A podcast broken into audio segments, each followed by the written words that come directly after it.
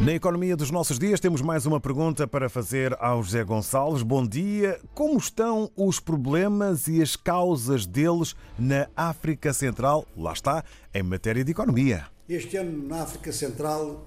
as coisas vão terminar mal, com más perspectivas económicas, porque não só a própria conjuntura económica já estava sombria para o ano que vem, e isto não é só na África Central, em vários outros pontos tanto da África como outros pontos do mundo, mas porque as incertezas políticas na África Central têm-se acentuado. E estão-se a acentuar este mês com a evolução da contagem dos votos na República Democrática do Congo. É de prever uma crise de não aceitação dos resultados pela oposição, uma crise que pode durar vários meses. Isto vai agravar a situação de estabilidade interna do Congo, naturalmente, mas vai incidir diretamente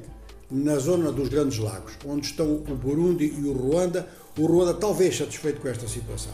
Mas se acrescentarmos a isto as dificuldades eh, em termos institucionais com poderes militares no Tchad e no Gabão, poderes militares que não dão a entender quando podem voltar ao, quando se pode voltar ao poder civil e desta vez voltando ao poder civil, voltar a um poder civil democraticamente eleito, é claro que há uma retração geral em matéria daquilo que é fundamental para a região novos investimentos, alargamento da faixa produtiva para setores não tradicionais. No fundo, não é muito diferente do resto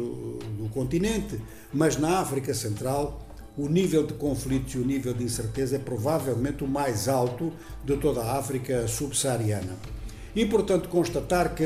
há três médios produtores de petróleo na África Central portanto, o Camarões, o Tchad e o Gabão, e eh, os preços do petróleo, eles mesmos eh, dão espaço para incertezas, para tomada de precauções até na elaboração dos orçamentos, e é claro que a dependência eh, de um produto, ela causa problemas seja onde for. Há dois países da África Central que também fazem parte da Comunidade de Desenvolvimento da África Austral, a SADC, que são precisamente a República Democrática do Congo e Angola. Nós vamos tratar o caso de Angola eh, à parte, junto com os Palopes, mas podemos dizer desde já que, em termos eh, de sub-região, Angola tem estado muito mais África Central do que África Austral.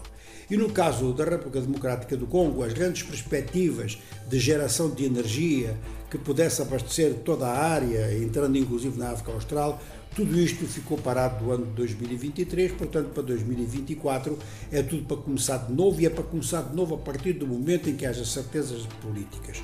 A África Central é um dos piores exemplos do mundo em matéria de influência política na condução da vida económica uma vida económica em que os empresários nacionais não se sentem estimulados e os empresários internacionais querem saber finalmente quais são as regras institucionais e qual é o relacionamento que a África Central, os vários países da África Central, têm com grandes centros financeiros como, por exemplo, o FMI e o Banco Mundial.